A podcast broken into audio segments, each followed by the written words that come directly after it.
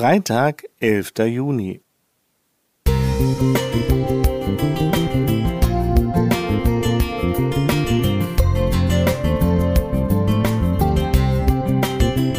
Ein kleiner Lichtblick für den Tag.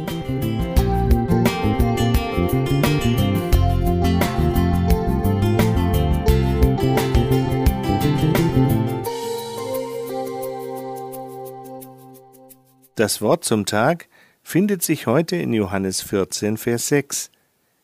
Jesus spricht zu ihm, Ich bin der Weg und die Wahrheit und das Leben. Niemand kommt zum Vater, denn durch mich.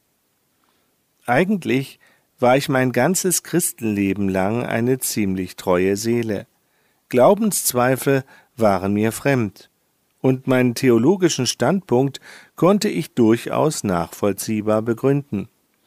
Dafür gab es aber jede Menge ärgerlicher Jesusworte, die mir zu schaffen machten.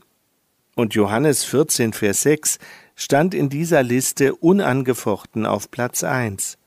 Keine Frage, mir war sehr wohl bewusst, dass es mir nicht zustand, den Erlöser höchstpersönlich zu kritisieren, aber musste er denn wirklich so absolut formulieren und einen derart unumstößlichen Anspruch erheben?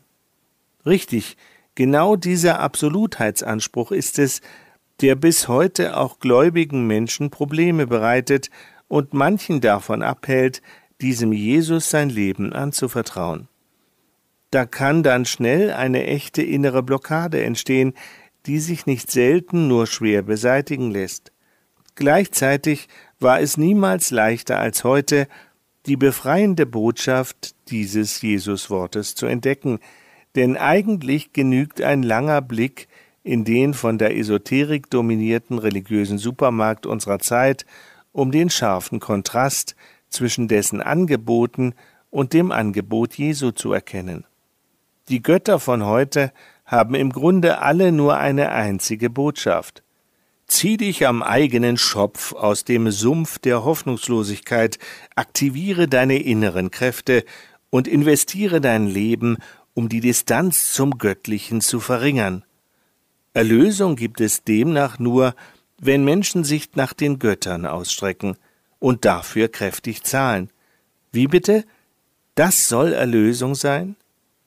Genau an dieser Stelle zeigt sich der eingangs erwähnte Kontrast, denn nur ein einziger Gott hat den umgekehrten Weg beschritten, indem er aus der göttlichen Welt als Mensch auf unsere Erde kam und bezahlt hat er auch aus eigener Tasche, mehr noch mit dem eigenen Leben. Weil er den schrecklichsten aller Tode starb, dürfen wir ewig leben. Kein anderer Gott hat jemals mehr für uns getan als er. Seit mir das klar ist, lese ich unser heutiges Andachtswort immer wieder neu staunend und dankbar. Dass der Grundton dieser Dankbarkeit auch die Melodie des heutigen Tages bestimmt, das wünsche ich dir und mir. Friedhelm Klingeberg